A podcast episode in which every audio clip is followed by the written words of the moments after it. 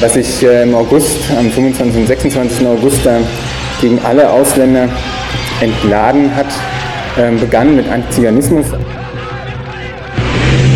So viel Hass habe ich, glaube ich, noch nie im Leben erlebt. Tausende Zuschauer da, Tausende, ja. Und äh, es zeigt sich, äh, dass 1992 tatsächlich ein Trauerspiel war, ein Zusammenspiel auch von Medienverantwortlichen, Politik und auch den Menschen hier vor Ort natürlich. Das kann überall äh, so äh, passieren. Lichtenhagen im Diskurs. Im August 1992 wütete tagelang ein rassistischer Mob vor dem Sonnenblumenhaus in Lichtenhagen. Das Pogrom von Lichtenhagen ging auch in der Nachfolgezeit nicht spurlos an der Stadtgesellschaft vorbei. Nicht rechte Jugendliche mussten ihre Freiräume wie das Jatz im Rosengarten gegen zahlreiche Faschisten verteidigen, die durch das Pogrom Aufwind bekommen hatten. Die vietnamesische Community Rostocks organisierte sich im Verein Dien Hong.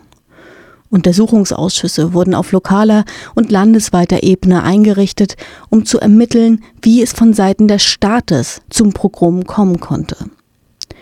Auf Bundesebene kippte der Diskurs über Asyl durch das Pogrom. Betroffene der rassistischen Gewalt wurden zu Verursachern und Verursacherinnen verkehrt. Das führte schließlich zur Abschaffung des Grundrechts auf Asyl. Herzlich willkommen bei Lichtenhagen im Diskurs. Ich bin Tini Zimmermann und werde die Sendung moderieren. Heute widmen wir uns den politischen Folgen des Pogroms von Lichtenhagen. Und wir starten unsere Sendung in den 80er Jahren. Bereits damals spitzte sich der politische Diskurs über Flucht und Asyl zu, erzählt Politikwissenschaftler Thomas Prenzel. Es gab vor Rostock-Lichtenhagen eine sehr lange und tatsächlich auch sehr harte und sehr scharfe Debatte um Asyl oder allgemeiner um Einwanderung nach Deutschland überhaupt. Das hat schon in den 80er Jahren begonnen in der alten Bundesrepublik. In dieser Zeit hat sich die deutsche Gesellschaft zunehmend der vermeintlichen Ausländerfrage angenommen und hat dabei die verschiedenen Formen von ähm, Einwanderung nach Deutschland, sei es die Gastarbeitermigration, sei es ähm, Flucht und Asyl oder sei es eben der Themenkomplex ähm, Aussiedler oder Kontingentflüchtlinge aus der späteren zerbrechenden Sowjetunion. Dieser Komplex wurde wahllos vermengt und war zunehmend von Schlagwörtern wie Überfremdung, ähm, Überflutung, ähm, von einer Angst vor einer vermeintlichen Asylantenschwemme, ähm, vor Scheinasylanten oder eben auch vor vermeintlichen Asylbetrügern bestimmt. Das Ganze hat sich dann insbesondere in den späten 80er und frühen 90er Jahren auf das Thema Asyl zurechtgespitzt, weil in diesen Jahren die Zahl der Asylanträge aufgrund der weltpolitischen Lage, des Umbruchs im Ostblocks, des beginnenden Jugoslawienkriegs rasant anstieg. Bis in die 80er Jahre hinein gab es mehrere 10.000 Menschen, die pro Jahr einen Antrag auf Asyl stellten. In den frühen 90er Jahren dann ging diese Zahl in die Höhe, überschritt regelmäßig die Hunderttausender-Grenze und erreichte im Jahr 1992 ähm, den Höhepunkt mit weit über 400.000 Anträgen auf Asyl. Das war eine Herausforderung für die Bundesrepublik, das war eine Herausforderung für die Verwaltung und auch für die Gesellschaft, aber diese Frage wurde auch politisch instrumentalisiert. Bereits bei wenigen 10.000 Anträgen auf Asyl haben konservative Parteien von einer vermeintlichen Überforderung der deutschen Gesellschaft und des deutschen Asylsystems gesprochen und haben vor einer Überfremdung oder auch Überflutung der Bundesrepublik gewarnt, was bei einer ähm, ja, starken Volkswirtschaft und einer effizienten Bürokratie äh, wie der bundesdeutschen natürlich schwer nachvollziehbar ist. CDU und CSU aus Bayern und Baden-Württemberg haben dann sehr schnell das Grundrecht auf Asyl ähm, zur Debatte gestellt und seine Einschränkung gefordert.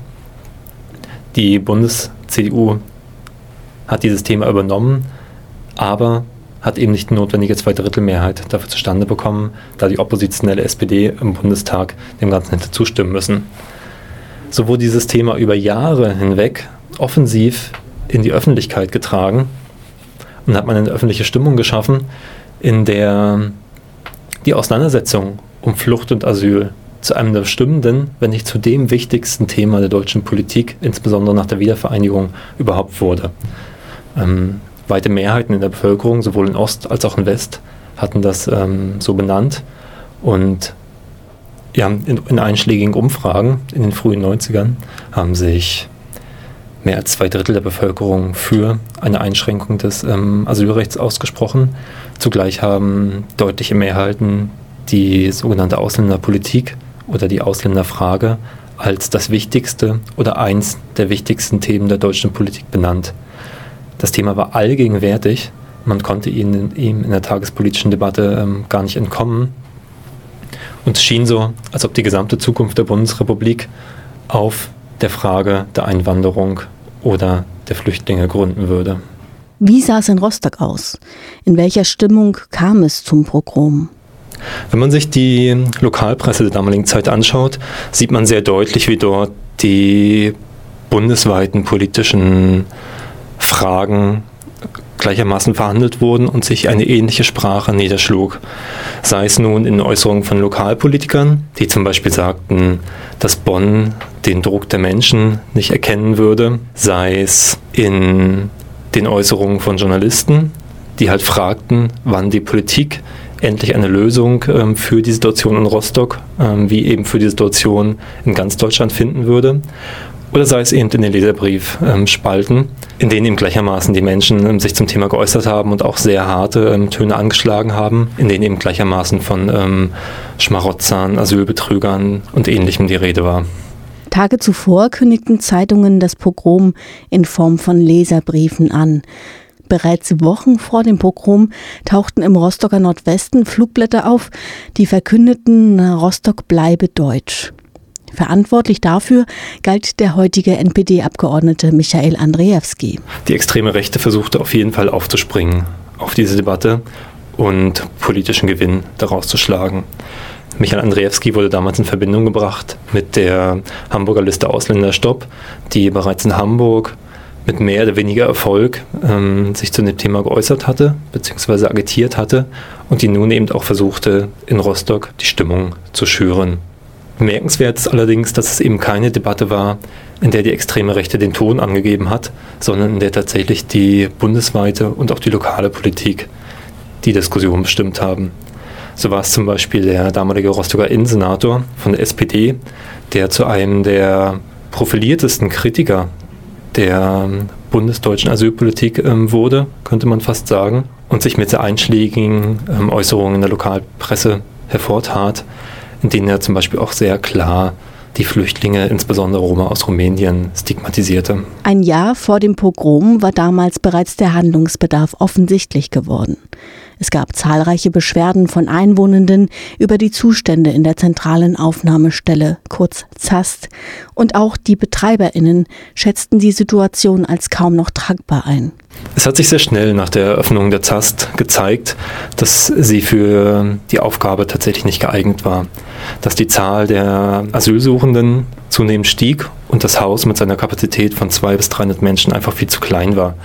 Schon Ende 1991 kamen dort ja bis zu 500 Menschen ähm, pro Monat an und gerade 1992 waren es dann 800, 900 Menschen pro Monat, im Sommer eben sogar bis zu 1500 Menschen.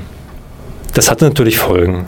Die Menschen mussten Tage, teils ähm, wochenlang vor der ZAST warten, bis sie überhaupt den Antrag auf Asyl stellen konnten und dann eben von der ZAST aus in die anderen Asylunterkünfte weiterverwiesen wurden.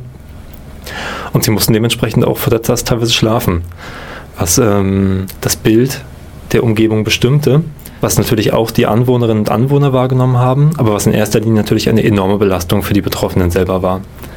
Es gab schon früh Eingaben von Anwohnern, ob man nicht etwas tun könnte. Und zwischen Stadtverwaltung und Landesverwaltung wurde das Thema auch verhandelt und ähm, diskutiert. Allerdings kam man tatsächlich zu keinen Lösungen. Es gab einzelne Schritte, die Situation zu entlasten. Man hat Zelte aufgestellt, man hat die Leute in regulären Flüchtling Flüchtlingsunterkünften der Stadt, teilweise auch in Turnhallen untergebracht. Aber in anderen elementaren Fragen kam man zu keiner Einigung, etwa um die Frage, Notunterkünfte oder auch sanitäre Einrichtungen vor der ZAST aufzustellen. Da stritt man sich um banale Dinge wie die Frage, wem die Wiese vor der Einrichtung gehörte, der Stadt oder dem Land. Das Ordnungsamt blockierte also das Aufstellen von Müll- und Toilettencontainern vor der ZAST. Für den 1. September war geplant, die ZAST zu verlegen, hinaus aus Lichtenhagen nach Hinrichshagen. Doch bereits am 22. August begann sich ein rassistischer Mob vor dem Sonnenblumenhaus in Lichtenhagen zu sammeln. Es kam zum Pogrom. Pogrom ist ein sehr starker Begriff, bei dem natürlich oftmals die Erinnerung an die Novemberpogrome 1938 in Deutschland mitschwingt. Wenn wir uns allerdings an den Ursprung des Begriffs erinnern, dann landen wir bei massenhaften Ausschreitungen gegen Minderheiten bzw. gegen stigmatisierte Menschen, wie sie erstmals in den 1880er Jahren Russland stattgefunden haben, gegen die jüdische Minderheit. Und wie sie tatsächlich vergleichbar sind mit dem, was in Rostock-Lichtenhagen passiert ist. Wir haben eine langanhaltende öffentliche Stimmung gegen eine Minderheitengruppe. Wir haben offene Gewalttaten, die von der Polizei unzureichend oder gar nicht geahndet werden, bei denen der Staat offensichtlich nicht in der Lage oder willens ist, ähm, konsequent einzuschreiten. Wir haben eine Gewalt, die sich zudem dadurch auszeichnet, dass sie eben nicht nur von einzelnen ähm, randständigen Tätern verübt werden, sondern dass diese Täter offensichtlich Zuspruch ähm, oder auch Beifall aus einer Bevölkerungsmenge, einer vorgestellten Bevölkerungsmehrheit finden. Und wir haben, das ist der wesentliche Punkt, den ich auch für Rostock-Lichtenhagen in Anschlag bringen möchte, das Pogrom als Beginn eines radikalen politischen Kurswechsels. Die Ereignisse von Lichtenhagen haben es eben möglich gemacht, dass eine Politik sich durchsetzen konnte, die bis dahin nicht durchsetzbar, nicht ähm, möglich, nicht, vielleicht auch gar nicht denkbar war, was dann eben im Falle ähm, Rostock-Lichtenhagens der äh, sogenannte Asylkompromiss, also die weitgehende Einschränkung des Grundrechts auf Asyl war. Die betroffenen Vietnamesinnen, die beim Pogrom aus ihrem brennenden Wohnhaus fliehen mussten, wurden anschließend übergangsweise in einer Turnhalle untergebracht. Während die deutschen Bewohnerinnen des Sonnenblumenhauses einen Monat mietfrei wohnen konnten, erhielten die Vietnamesinnen keine Vergünstigung, im Gegenteil. Einige von ihnen wurden abgeschoben. Und durch das Rücknahmeabkommen mit Rumänien, das kurz nach dem Pogrom von der deutschen Regierung vereinbart wurde, mussten die meisten Geflüchteten aus der Zast Deutschland verlassen. Die Flüchtlinge wurden in der Regel abgeschoben. Die meisten der Flüchtlinge in der Zast kamen damals aus den Balkanstaaten, haben in der Folge keinen Anspruch auf Asyl bekommen und wurden spätestens dann mit dem Rücknahmeabkommen mit Rumänien im Herbst des Jahres abgeschoben. In der Regel haben sie in der folgenden politischen oder öffentlichen Debatte keine Rolle mehr gespielt und auch heute kommt ihre Stimme teilweise nicht zum Tragen. Auch heute noch wird ihre Erinnerung an Rostock-Lichtenhagen, an das Pogrom nicht gehört und findet viel zu selten statt. Viele der betroffenen Vietnamesinnen und Vietnamesen leben heute noch in Rostock und haben aus ihrer Erfahrung in Rostock-Lichtenhagen den Schluss gezogen, dass sie sich in die öffentliche Debatte bzw. auch in die Stadtpolitik einbringen müssen, haben sich organisiert und insbesondere die vietnamesische Community hat es geschafft, sich in den 90er Jahren, den frühen 2000er Jahren auch lokalpolitisch Gehör zu verschaffen. Hat auch eine wichtige Rolle bei der Aufarbeitung von Rostock-Lichtenhagen gespielt. Gleichzeitig sind es natürlich ähm, für die Betroffenen traumatische Ereignisse noch heute, mit denen sie unterschiedlich umgehen. Sehr viele ähm, reden nicht darüber, wollen nicht darüber reden.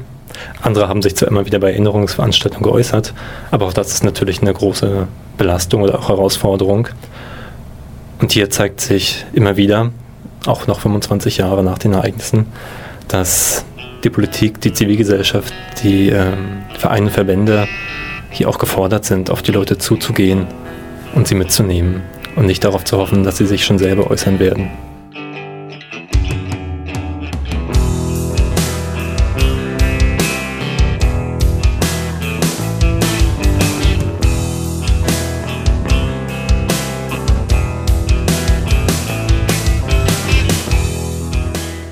Pogrom von Lichtenhagen war eine antizyganistische Tat, wendete sich zu Beginn primär gegen die Roma, die auf der Wiese vor der Zast darauf warten mussten, ihren Asylantrag stellen zu können. Diese Betroffenengruppe kommt allerdings seltenst zu Wort. Auch weil die Betroffenen abgeschoben wurden. Romani Rose vom Zentralrat der Sinti und Roma war am 24. August in Rostock um an der Einweihungsveranstaltung der ersten Stele des dezentralen Denkmals teilzunehmen. Loro-Redakteur Jonas nutzte die Gelegenheit und interviewte Romani Rose. Wie haben Sie persönlich dieses Pogrom in Rostock-Lichtenhagen 1992 wahrgenommen? Mit Fassungslosigkeit, weil es für mich, ich bin Nachkriegsgeborener, aber aus meiner Familie waren 13 Personen, die von den Nazis diffamiert, kriminalisiert, später deportiert und ermordet worden sind, hätte ich mir nach der historischen Aufarbeitung so etwas auf deutschem Boden nicht mehr vorstellen können. Sie haben vorhin in Ihrer Rede einen, einen Brief angesprochen, den Sie als Reaktion auf das Pogrom von Lichtenhagen geschrieben haben an den Innenminister von Mecklenburg-Vorpommern. Äh, wie hat der darauf reagiert? Der Innenminister hat äh, für dieses äh, Pogrom und für, diese, für diesen rassistischen Mob entschuldigende Worte gefunden und hat die Ursache äh, an den Opfern festgemacht, die äh, gewissermaßen an ihrem Leben bedroht worden sind. Man muss dem Herrn Innenminister und der damaligen äh, städtischen Verwaltung und all den Beteiligten vorhalten, dass sie die Menschen über Tage hinweg ja im freien Raum haben kampieren lassen, ohne irgendwelche sanitäre Anlagen. Und dann hat man diesen Notstand und äh, die dadurch entstandenen Probleme auch für die Anwohner den Opfern, den Menschen, den Flüchtlingen angelastet. Das waren Methoden, die mich sehr stark an die Bilder erinnert haben, denen auch meine Eltern und viele jüdische Menschen ausgesetzt waren, dass man Situationen geschaffen hat der Unmenschlichkeit, den Menschen die Würde als Mensch entzogen hat, um sie hinterher mit diesen Bildern schuldig zu sprechen. Das war beschämend nach der Erfahrung der deutschen Geschichte. Herr Rose, man muss ja ganz klar sagen, dieses Pogrom Rostock-Lichtenhagen, das war auch ein antiziganistisches Problem, ein antiziganistisches Pogrom. Wie empfinden Sie äh, die Aufarbeitung dieses Antiziganismus im Pogrom Rostock-Lichtenhagen? Der, der Antiziganismus ist ähnlich wie der Antisemitismus. Er ist Jahrhunderte alt in Deutschland, in Europa. Diese beiden Minderheiten hatten immer in der deutschen, in der europäischen Geschichte die Funktion des Sündenbocks. Diese tief sitzenden antiziganistischen Klischees sind jederzeit mobilisierbar, abrufbar und man kann diesen Minderheiten jederzeit wieder den Stempel des Sündenbocks aufdrücken. Man muss aber eines wissen. Wir haben in der Demokratie nach dem Zusammenbruch äh, des Nationalsozialismus über 70 Jahre inneren und äußeren Frieden in Europa gehabt, wenn man mal von Jugoslawien absieht. Wissen Sie, diesen inneren und äußeren Frieden, den wollen wir bewahren. Und man, man muss die Menschen individuell beurteilen und nicht nach ihrer Gruppen, Volkszugehörigkeit oder Religionszugehörigkeit individuell. Und äh, wir haben in Deutschland eine der besten Verfassungen in Europa. Und sie stellt die Menschenwürde und die Menschenrechte an erster Stelle. Das waren und sind wir unsere Geschichte schuldig. Wir müssen den demokratischen Rechtsstaat verteidigen, damit unsere Kinder, und damit meine ich nicht die Kinder der Minderheit, sondern unsere Kinder in unserer Gesellschaft, in unserem Land eine sichere und friedliche Zukunft haben. Wie waren und sind Sie mit der Aufarbeitungspolitik der Stadt äh, zufrieden nach Rostock-Lichtenhagen? Rostock-Lichtenhagen und Rostock kann sehr stolz sein. Und äh, ich kann meinen Respekt vor dem großartigen zivilgesellschaftlichen Engagement nur ausdrücken. Denn äh, sie haben nicht nur diesen Unvorstellbaren gedacht, sondern sie haben die Ursachen untersucht. Sie haben festgestellt, was war die Ursache, warum war das wiederum möglich. Es war deswegen möglich, weil Populisten Minderheiten für ihr eigenes Versagen schuldig gesprochen haben. Die Ursache festzustellen ist die Voraussetzung, es in der Zukunft zu verhindern. Okay, und äh, wie ist es in anderen Städten Deutschlands? Ist Rostock wirklich da ein Vorreiter? Wissen Sie, wir haben festgestellt, dass es 179 Tote gibt nach der, äh, äh, nach der Zählung der Amadeus Antonio Stiftung.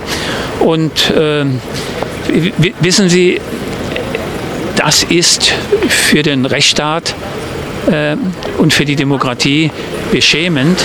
Damit dürfen wir uns nicht äh, äh, abfinden.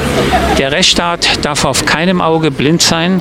Die Sicherheitsbehörden tragen eine große Verantwortung für die Bevölkerung und für die innere Sicherheit und für den demokratischen Rechtsstaat.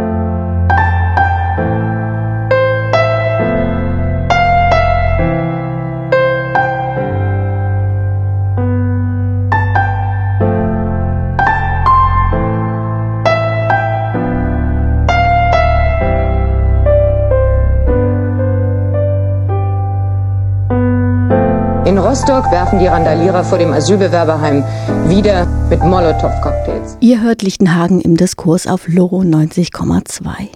Wir widmen uns heute der Frage, welche politischen Folgen das Pogrom von Lichtenhagen vor 25 Jahren hatte. Politikwissenschaftler Thomas Prenzel fasst zusammen, welche politischen Auswirkungen das Pogrom auf lokaler Ebene hatte. Sowohl die Stadt als auch das Land haben Untersuchungsausschüsse eingerichtet. Die Rostocker Bürgerschaft hat sich mit der Frage beschäftigt, warum es zu diesem polizeilichen Versagen kommen konnte. Sie hat danach gefragt, warum die Situation nicht schon im Vorfeld entschärft wurde, aber eben auch, warum die Situation so eskaliert ist. Gleiches hat der Landtag auch getan. Obgleich sowohl bei Stadt als auch bei Land zu beobachten ist, dass man versucht hat, ja, dem jeweils anderen, der SPD-geführten Stadtregierung, der CDU-geführten Landesregierung, die Verantwortung zuzuschieben, hat doch schon eine gewisse ähm, Aufarbeitung in den beiden Ausschüssen stattgefunden. Man hat sich ähm, vor allem den Polizeieinsatz angeschaut, aber hat auch eben gefragt, warum die ZAST auf die Herausforderung der steigenden Flüchtlingszahlen nicht vorbereitet war. Gleichzeitig blieben auch schon in den Ausschüssen viele Fragen offen, blieben viele Fragen ungeklärt sind teilweise im politischen Streit untergegangen. So hat zum Beispiel die CDU im Landtag die vermeintliche Belastung der Bevölkerung durch die Asylsuchenden auf die Agenda gesetzt, was in der damaligen PDS ähm, schon für sehr heftigen Protest sorgte, sodass sie sich überhaupt nicht erst am Untersuchungsausschuss beteiligte, aus dem letztendlich aber auch die SPD noch vor dem Ende seiner Arbeitszeit ausstieg und einen eigenen Bericht vorlegte. Innenminister Lothar Kupfer und Oberbürgermeister Klaus Killimann wurden 1993 infolge der Ergebnisse der Untersuchungsausschüsse von ihren Posten enthoben. Die zentrale Aufnahmestelle wurde zunächst übergangsweise nach Hinrichshagen verlegt, 1993 dann bereits nach Horst, mitten in einen Wald im Grenzgebiet zwischen Mecklenburg-Vorpommern und Niedersachsen. Die übrige Unterbringung, zumindest in Rostock, wurde allerdings verbessert. Als Folge von Rostock-Lichtenhagen ist man mit der Flüchtlingspolitik ähm, hier in Rostock sehr sensibel umgegangen und hat tatsächlich andere Ansätze versucht, als es in anderen Kreisen der Fall ist. So hat sich zum Beispiel das Ökohaus hier in Rostock als Träger etabliert und konnte einen näheren, direkteren Umgang mit Flüchtlingen, mit Betroffenen durchsetzen und tatsächlich auch bis heute noch weiter pflegen. Wie wirkte sich das Pogrom auf die bundesweiten politischen Diskussionen über Asyl aus? Bundeskanzler Helmut Kohl zum Beispiel hat in den frühen 1990ern vor allem Staatsnotstand gewarnt, davor, dass es ähm, in der Bevölkerung zu Unruhen gegen Flüchtlinge kommen könne. Wenn wir uns die zunehmenden rechten Angriffe gegen Flüchtlingsunterkünfte und gegen Migranten und ihre Wohnhäuser anschauen, mit teils sehr vielen tödlichen ähm, Folgen, Dutzende Menschen sind ums Leben gekommen, unzählige wurden teils schwer verletzt. Kann man dem vielleicht zustimmen?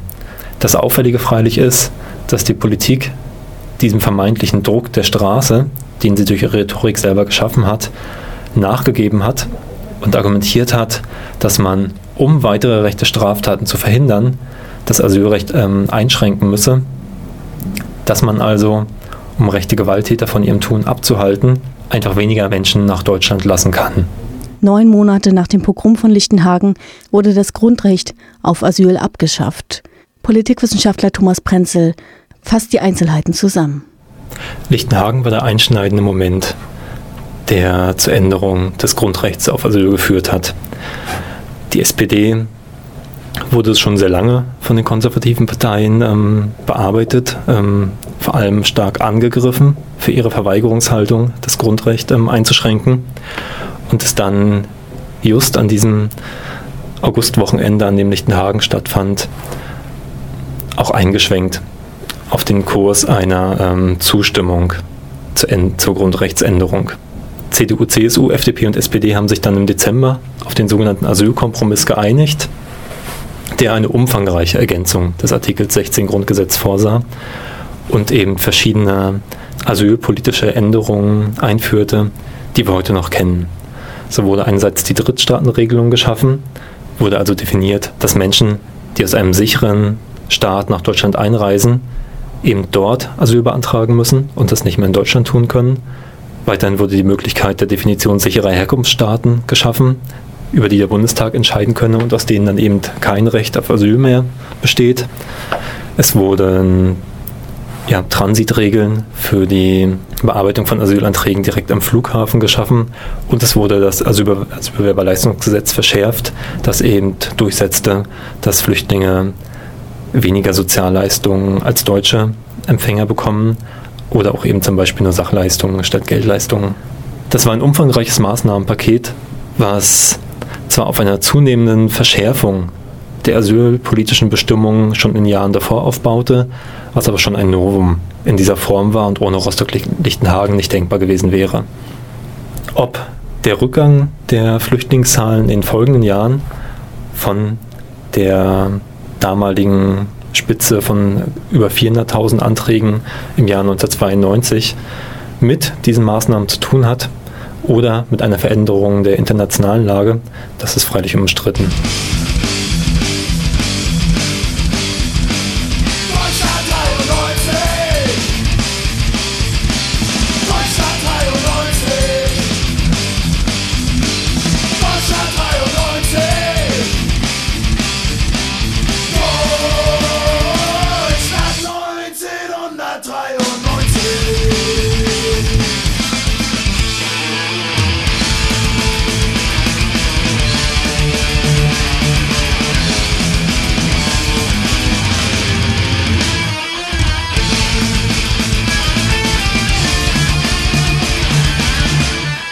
Am 26. Mai 1993 beschloss der Deutsche Bundestag mit der notwendigen Mehrheit von zwei Dritteln die Änderung des Grundgesetzes. Bis zum Tag der Abstimmung im Bundestag protestierten Menschenrechts- und Flüchtlingsgruppen, Gewerkschaften und Wohlfahrtsverbände sowie andere Organisationen und Einzelpersonen gegen die Einführung des Artikels 16a und damit die Änderung des Grundrechts auf Asyl.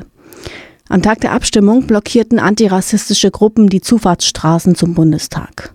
Eine, die bei den Protesten dabei war, ist Berenice Böhlow, Anwältin mit dem Schwerpunkt Asyl- und Aufenthaltsrecht, eine der profiliertesten Praktikerinnen für Fragen des europäischen Asylrechts.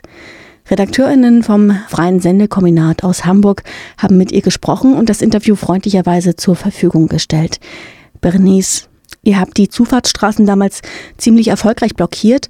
Trotzdem wurde das Grundrecht auf Asyl massiv eingeschränkt. Was war das für ein Gefühl? Ja, also ich erinnere mich einerseits daran, dass wir schon das Gefühl hatten, dass da einige Leute ja tatsächlich erschienen sind und ähm, wir schon das Gefühl hatten, die, die, die Gesellschaft gibt da eine Antwort, dass wir das nicht wollen. Und andererseits dominierte ein starkes Gefühl der, der Frustration, weil wir einfach nicht nachvollziehen konnten, warum insbesondere die Abgeordneten der SPD so leichtfertig dieses Grundrecht bereit waren, massivst einzuschränken. Es folgten auch nach dem Beschluss politische Protestaktionen, zum Beispiel das Basso-Tribunal. Was hat es damit auf sich? Ja, also es gab 1993 oder 94, da erinnere ich mich jetzt nicht ganz genau, ein gesellschaftliches Tribunal in der Nachfolge der, der Russell-Tribunale, wo quasi ein symbolisches Asylverfahren, äh, Gerichtsverfahren durchgeführt worden ist und es Zeuginnen in Form von Flüchtlingen gab, Sachverständige, die sich zur Situation der Flüchtlinge geäußert haben. Es gab einen Ankläger, es gab eine Verteidigerin und eine international besetzte Jury, die am Ende dann das Urteil zum Asylrecht in Europa gesprochen hat. Wir hatten da verschiedene vier oder vier Länderbeispiele. Ja, und das ist damals in den Medien ganz gut begleitet worden. Ja, das Format des Tribunals wurde ja auch im Mai diesen Jahres nochmal genutzt, um in diesem Fall die Verfehlungen bezüglich des NSU aufzuzeigen. Also ein spannendes Aktionsformat. Aber wozu hat denn jetzt die Beschneidung des Grundrechts auf Asyl 1993 geführt? Ja, das fundamentale Neue war, dass mit der Grundgesetzänderung in Form eines ergänzenden Absatzes um, Europa, um Deutschland herum ein, ein Gürtel sicherer Drittstaaten geschaffen wurde. Das heißt, es wurde gesagt, wenn jemand nach Deutschland kam, dann bist du ja automatisch vorher durch Frankreich, Belgien, Holland, Polen, wie auch immer gereist. Kann ja gar nicht anders sein, es sei denn, du bist mit dem Flughafen, äh, mit dem Flugzeug gekommen. Und weil du durch eines dieser Länder gereist bist, hättest du ja die Möglichkeit gehabt, auch dort einen Asylantrag zu stellen. Es war ja gar nicht notwendig, dass du bis nach Deutschland kommst. Du hättest in diesen anderen Ländern einen Asylantrag stellen können und eben auch sollen. Das ist die Idee dieses Drittstaatenkonzepts, dass der Flüchtling möglichst nah zu seinem Herkunftsland einen Asylantrag, einen Schutzantrag stellen soll. Mit dieser Begründung hat Deutschland praktisch über Nacht aus dem grundgesetzlichen Flüchtlingsschutz 90 Prozent, 95 Prozent der Flüchtlinge herauskatapultiert. Ja, weil die Flüchtlinge eben alle über den Landweg nach Deutschland kommen und das nicht tun können, ohne ein anderes europäisches Land zu durchqueren. Und was bedeutete das für die Betroffenen der restriktiven Asylgesetzgebung? Das führte dazu, dass die Flüchtlinge ihre Familien nicht nachholen konnten keine Arbeitserlaubnis zunächst hatten und einen sehr schlechten Aufenthaltsstatus und auch einer räumlichen Beschränkung unterlagen. Ja, man muss sich das vielleicht an einem Beispiel noch mal ganz deutlich machen. Zwei kurdische Mandanten, die beide in der Türkei im Gefängnis gesessen haben und verfolgt worden sind. Der eine hat es geschafft, mit dem, Flücht äh, mit dem Flugzeug zu kommen nach Deutschland, der andere eben über den Landweg in einem Lastwagen versteckt. Der eine bekommt volles Asylrecht nach Artikel 16a Grundgesetz, hat eine Anerkennung, bekommt eine unbefristete Aufenthaltserlaubnis, darf sofort arbeiten und darf seine Familie nachholen. Ja, den Ehemann, die Ehefrau und die Kinder was natürlich für die Flüchtlinge elementare Bedeutung hat, wie für alle Menschen.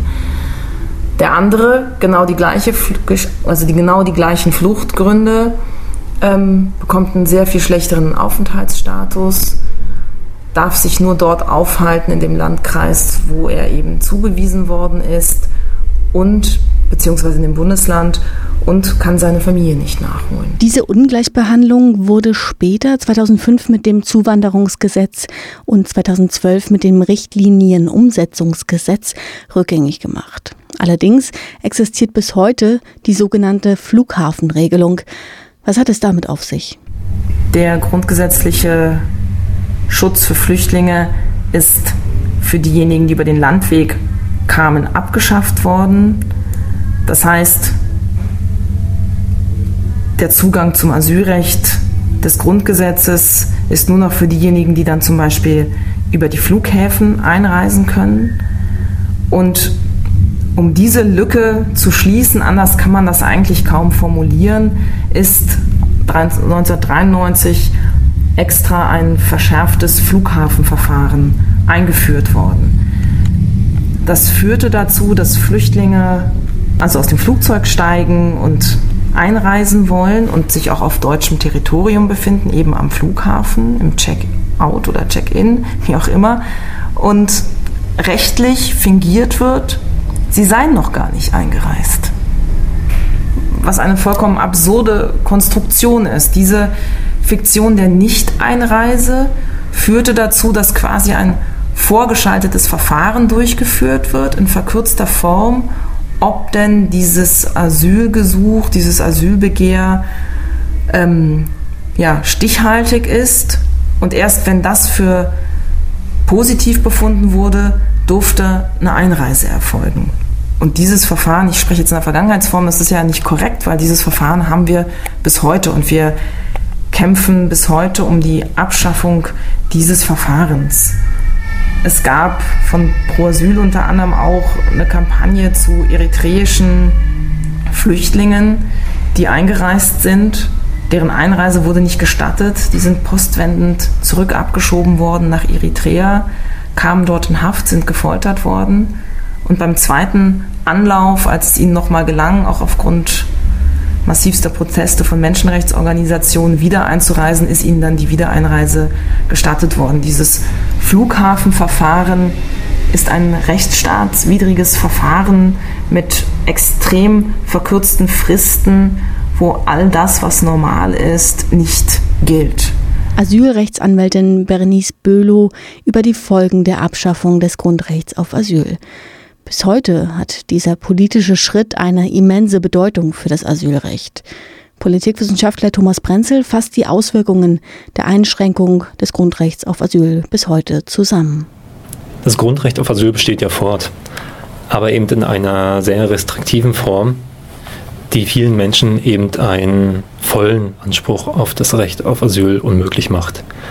Es wurde dann schon in den 90er Jahren in EU-Recht überführt und ist uns heute noch als ähm, Teil der Dublin-Verordnung bekannt, die eben dazu führen, dass die meisten Flüchtlinge in die Europäische Union ihren Antrag in den Grenzstaaten stellen müssen und die eben zu der schwierigen ähm, Lage führen, die wir erkennen, dass eben einfach Grenzländer wie Griechenland ähm, oder auch Italien ja, sich um eine Vielzahl, wenn nicht fast alle Flüchtlinge in der Europäischen Union kümmern müssen. Bis heute gilt die Maßnahme der sogenannten sicheren Drittstaaten und auch das Asylbewerberleistungsgesetz. Der Verein Pro Bleiberecht aus Mecklenburg-Vorpommern will Geflüchtete über ihre Rechte beraten und ihnen die Möglichkeit geben, ihr Wissen an andere weiterzugeben, auf Augenhöhe. Vor der Sendung habe ich mich mit Ibrahim vom Verein Pro Bleiberecht getroffen. Über das Asylbewerberleistungsgesetz wurde in den vergangenen Jahren ja viel diskutiert. Das Bundesverfassungsgericht hatte einst beschlossen, dass es nicht zulässig ist, dass Asylbewerber weniger Geld zur Verfügung gestellt bekommen als Deutsche, die auf finanzielle Unterstützung angewiesen sind. Ich wollte von Ibrahim wissen, wie der aktuelle Stand beim Asylbewerberleistungsgesetz ist. Gerade bekommen die Leute einfach weniger als Hartz-IV-Empfänger, fast so 50 äh, Euro weniger.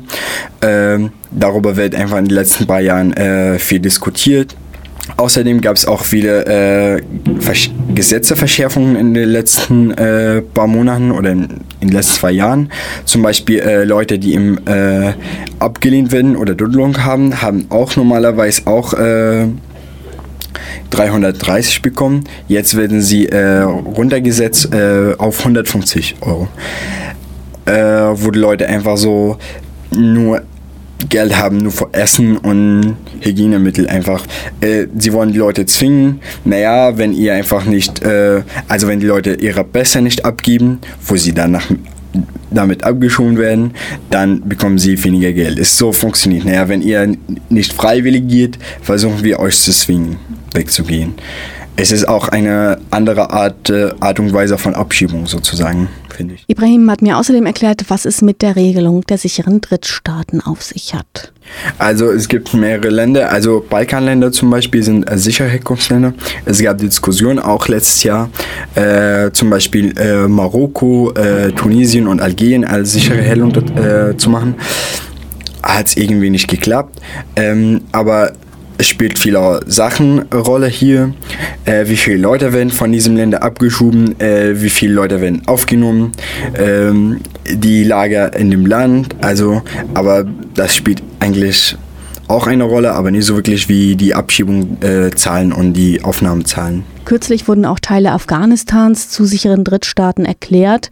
Seitdem wird dorthin abgeschoben, obwohl in vielen Regionen regelmäßig Menschen getötet werden. Die Taliban ist in vielen Teilen Afghanistans auf dem Vormarsch. Dabei wird immer wieder im medialen und öffentlichen Diskurs behauptet, dass viele Flüchtlinge aus wirtschaftlichen Gründen nach Deutschland kommen würden. Günter Burkhardt ist Geschäftsführer und Mitbegründer von Pro Asyl und sieht das anders. Wenn ich mir die Konfliktsituation in Syrien anschaue, im Irak, in Afghanistan, im Iran, und es sind ja viele, die nach Deutschland wollen, außerhalb Europas, gibt es handfeste Verfolgung, Menschenrechtsverletzungen, Kriege und so, dass vor dem Hintergrund diese Überlegung zu sagen, was ja manche Politik auch tun, ja, ja, wir erhöhen die Entwicklungshilfe und äh, dann löst sich das. Das funktioniert so nicht. Wir brauchen eine andere Flüchtlingspolitik, die Flüchtlinge schützt. Wir brauchen selbstverständlich auch eine andere Wirtschafts- und Migrationspolitik. Ich kann nicht weltweit Waren exportieren wollen und sagen, aber Menschen, die kommen nicht zu uns. Das wird auf Dauer nicht gut gehen und nicht funktionieren, rein aus ökonomischen Gründen nicht. Aber unabhängig von Ökonomie haben Menschen, die verfolgt werden, das Recht, Schutz zu finden. Und das halten wir hoch und das klagen wir ein. Ja, einklagen, aber womit? Ist die Frage, welches Recht dort greift nach der faktischen Abschaffung des Grundrechts auf Asyl 1993. Worauf beziehen Sie sich denn da als Pro Asyl? Wir hatten damals das Grundgesetz verteidigt, das Grundrecht auf Asyl und sind nach dieser historischen Niederlage, die es für uns war, bei unserer Argumentation, Europa basiert auf Menschenrechten, Europa hat heute eine Grundrechtscharta, in Europa gilt das Völkerrecht, dann fordern wir ein europäisches Asylrecht. Und dann hat komischerweise die deutsche Regierung immer geblockt, wenn es um eine Harmonisierung des Asylrechts ging. In Wahrheit wollte man die Verantwortung für die Flüchtlingsaufnahme anderen Staaten aufbürden. Und die heutige Situation, dass diese Drittstaatenregelung ist ja in der Praxis ersetzt worden durch die sogenannte Dublin-Regelung. Das Dublin-Abkommen wurde nun schon ein paar Mal erwähnt. Ibrahim vom Verein Pro Bleiberecht hat mir auch dazu die aktuellen Entwicklungen erklärt. Okay, also äh, wir haben bis jetzt äh, Dublin 3. Äh, Dublin 3 bedeutet, dass die Leute nur einmal äh, Asyl in der Europäischen Union beantragen dürfen. Am ersten Land, wo sie äh, Fingerabdrücke abgeben. Und das heißt also für viele Länder, also für meisten Länder, die einfach sind, ganz unten sind, also Italien, Griechenland, äh, Rumänien oder Spanien. Diese Länder werden einfach so am meisten Leute haben, die einfach da sind, die einfach ankommen und die werden einfach so gezwungen, Asyl zu beantragen und dann sind die Leute einfach mit Asylverfahren dort geblieben. Versuchen Leute hierher zu kommen. Es gibt diese Eurodact, äh, wo Leute einfach so Fingerabdrücke ge äh, geben oder abgeben. Dann wird, oh, okay, du warst schon in Italien, du gehst jetzt wieder hin. Es gibt auch so Sonderfälle, wo man sagt, naja, ist eine Mutter mit fünf Kindern, sie kann nicht alleine in Griechenland arbeiten oder in Rumänien oder gerade in Ungarn, also haben sie einfach äh, die Dublin-Verfahren nach, das Dublin-Verfahren nach Ungarn gestoppt sozusagen. Die Leute werden nicht nach Ungarn geschickt, was ich weiß. Mm. Genau, aber oft werden die äh, Situation von Menschen äh, in anderen Ländern einfach nicht berücksichtigt äh, von den äh, vom BAMF, also Bundesamt für Migration und Flucht.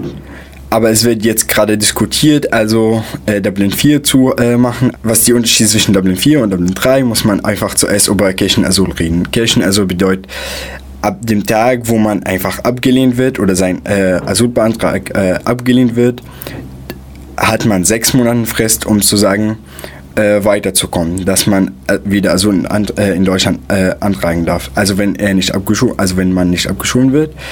Ähm, das heißt also, kann man einfach sich sechs Monate einfach äh, in einer Kirche wohnen und das aber das beim BAM äh, anmelden.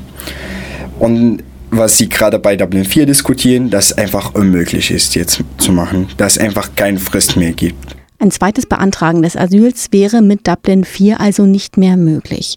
Wenn wir über die politischen Folgen vom Programm von Lichtenhagen reden, darf allerdings auch das Thema Unterbringung von Geflüchteten nicht fehlen. Der Verein Pro Bleiberecht ist im ganzen Land unterwegs, um sich mit Geflüchteten und Unterstützerinnen zu vernetzen. Ibrahim, wenn Geflüchtete nach Mecklenburg-Vorpommern kommen, wie läuft es ab? Mm, als erster Schritt mussten alle geflüchteten Menschen hier in MV in Erstaufnahmestelle registriert werden. Mm, es gibt zwei Erstaufnahmestellen hier in äh, MV. Einmal äh, in, neben Schwerin, Stadt Buchholz und eine ist äh, Horst, also die älteste und ist äh, an die Grenze von Niedersachsen, zweieinhalb Stunden von Rostock entfernt, äh, an die Grenze auch zu Hamburg. Und ähm, Horst ist das Ergebnis von äh, Lichtenhagen 92. Es wird in 1993 äh, aufgemacht. Äh, die Leute werden dort äh, untergebracht, äh, registriert werden und danach, äh, wenn sie kein Dublin-Verfahren oder andere bestimmte oder Besonderheiten, werden dann in Städten verteilt. Was ich besonders finde, diese Verteilung, also das Wort was wir mit äh, Sachen benutzen, mit Gegenstände, werden auch mit Menschen äh, benutzt. Und das für sie sind die Menschen da einfach keine Menschen, sondern Sachen. In der Nähe von Schwerin wurde kürzlich eine weitere Erstaufnahmestelle eingerichtet, Sternbuchholz. Wie unterscheidet sich der Ort von der Erstaufnahmestelle in Horst? Also Schwerin ist, äh, wird auch in 2015 aufgemacht. Ähm, dort sollte einfach ein bisschen besser als Haus sein. Integrationmöglichkeiten und so weiter. Zugänge für die Gesellschaft neben Schwerin. Es ist ein bisschen besser. Haus ist äh, in der Mitte der Wald sozusagen. Es gibt äh, keine richtige Zugang oder mit Kontakt mit Deutschen zu knüpfen. Es ist hauptsächlich einfach, dass die Leute dort bleiben mit ähm, schlechten Zustand. Also es gibt keine Beratung vor Ort, also die Leute dürfen nicht rein. Äh, Essen ist jeden Tag dasselbe. Äh, Aktivitäten gibt es kaum, einfach für die Menschen da. Kinder dürfen auch nicht zur Schule gehen, also theoretisch dürfen sie, passiert halt nicht. Woran liegt das, dass die Kinder in Horst nicht zur Schule gehen? Äh, jedes Kind in Deutschland hat das Recht äh, äh auf eine Schule zu besuchen. Aber viele Mitarbeiter oder Mitarbeiter dort von Maltesers, also die, äh, das, äh, den Verein, der Host äh, betreibt sozusagen, sagen immer, naja, die Leute werden irgendwann verteilt. Es macht keinen Sinn, jetzt in eine Schule zu registrieren, wo die Leute einfach so nach drei oder vier Wochen verteilt werden theoretisch gerade funktioniert nicht, weil die Leute dort, also mit Asylverfahren, äh, mit äh, Dublin-Verfahren bleiben halt mehrere Monate dort fünf bis sechs Monaten, bis sie abgeschoben werden wahrscheinlich oder bis sie äh, Asylkirchen finden. Wenn die Menschen, die in Horst oder Sternbuchholz warten, einen positiven Bescheid bekommen haben, wie geht es dann weiter? Nach der Verteilung gibt es zwei Möglichkeiten. Entweder werden die Leute in gemeinsam, äh, Gemeinschaft äh, verteilt oder in äh, die zentrale Wohnungen es gibt Vor- und Nachteile für beide. Zum Beispiel Leute, die in Gemeinschaftsunterkünfte äh, haben ab und zu manchmal Besuche von Beratung, von Initiativen, die da einfach aktiv sind, haben Beratung vor Ort ständig, fünfmal pro Woche, Sprechstunden. Ähm, die Leute, die im äh, äh, die zentrale Wohnung, äh, die kriegen eine vor bestimmte Zahl von Menschen, ein äh, Sozialarbeiter oder Arbeitern, äh, die für sie zuständig sind. Aber im Endeffekt haben die Leute einfach nur eine Person, mit der sie reden können, äh, mit dem sie reden können. Und äh, das heißt, dass die Leute einfach nach, äh, nach dem Asylverfahren keine richtigen Kontakt zu Deutschen haben. Das passiert oft im Unterkünfte sozusagen. Gemeinschaftsunterkünfte gelten generell als überfüllt, ohne jegliche Privatsphäre. Wohnungen für die dezentrale Unterbringung allerdings sind schwer zu bekommen. Wie schätzt du Gemeinschaftsunterkünfte ein? Es gibt gute und schlechte, also es ist immer unterschiedlich. Es, es kommt darauf an, welche Betreuer da gibt, also welcher Verein äh, da vor Ort ist. Es, äh, es spielt viele Sachen Rolle. Aber in Rostock gibt es relativ gute Unterkünfte, gute Betreuer sozusagen. Äh, es gibt einfach gute Kontakt zwischen äh, geflüchteten und ähm, Unterstützer und Unterstützerinnen sozusagen. Äh, in Greifswald auch, in mehreren Städten. Großen Städten ist am meisten besser, aber in kleinen Städten, wo einfach echt manchmal kaum Leute gibt, merkt man, also funktioniert diese Integration, Dinge, diese Gesellschaft, diese Beziehung zwischen, zwischenmenschliche Beziehungen einfach nicht. Ihr wollt als Verein Pro Bleiberecht die Bedürfnisse von Geflüchteten in den politischen Diskurs einbringen und stärken. Welche Bedürfnisse sind das denn überhaupt? Was brauchen Geflüchtete? Geflüchtete sind einfach Menschen, die hierher kommen, einfach mit äh, bestimmten Schwierigkeiten. Äh, zum Beispiel, sie sind einfach mit, des, mit dem Problem Rassismus konfrontiert. Äh, die müssen auch mit äh, anderen Problemen umgehen. Also Rassismus, äh, Schule, äh, Bildung sozusagen. Die Leute wollen auch Deutsch lernen. Also man sieht, die Leute einfach dürfen nicht zur Schule gehen oder in Integrationskurse gehen, außer, außer die Leute, die aus sechs Ländern kommen. Äh, jemand, äh, Syrien, Irak, Iran, äh, Eritrea, habe ich das letzte Land vergessen es gab mehrere Leute, die einfach so nach Beratung gefragt haben. Die Leute haben einfach keine Beratung vor Ort. Man kommt in, äh, in Horst, man weiß nicht, was gerade los hier, was soll ich machen. Man ist da in einem Interview, wo sein Leben äh, oder das Bescheid über sein Leben entscheidet wird und man hat keine Ahnung, was soll ich jetzt hier machen, was soll ich erzählen. Man hat das Gefühl, okay, es ist nicht ist unangenehme Situation, um bestimmte Sachen zu erzählen. Deshalb befindet man sich in einer Situation, wo ich denke, okay, jetzt brauche ich Beratung, aber es gibt gar keine Beratung da. Also fällende Beratungsstelle vor Ort sozusagen. Es gibt einfach äh, mehrere Probleme, was von Geflüchteten immer erwartet wird. Also die sind die Hauptthemen, was ich äh, gerade finde. Leute brauchen auch immer Kontakt zu Deutschen. Sie wollen einfach so Leute kennenlernen. Sie wollen aus dieser Rolle kommen. Ich bin geflüchtet hier, sondern ich bin ein Mensch hier. Ich will Leute kennenlernen. Ich, bin raus, ich will rausgehen. Ich will einfach mit denen sitzen und vielleicht einen Tee trinken, sogar ein Bier, wer weiß. Und einfach über Gemeinsamkeiten reden. Und was tut Pro Bleiberecht, um dieses Ziel zu erreichen? Also wir versuchen einfach äh, die geflüchteten Menschen und äh, Unterstützerinnen sozusagen auf eine Ebene zu bringen, wo wir miteinander reden können, wo wir wo die, von Leuten, die Hilfe bekommen, zu Leuten, die Hilfe anbieten.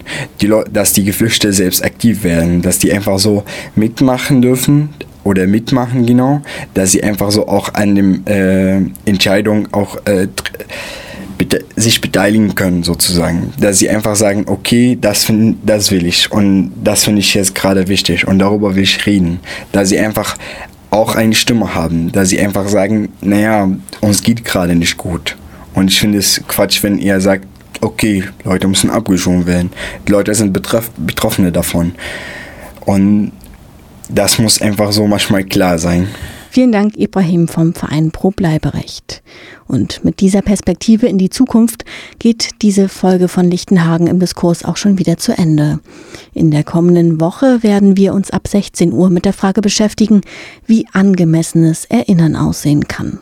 Bis dahin, wir hören uns.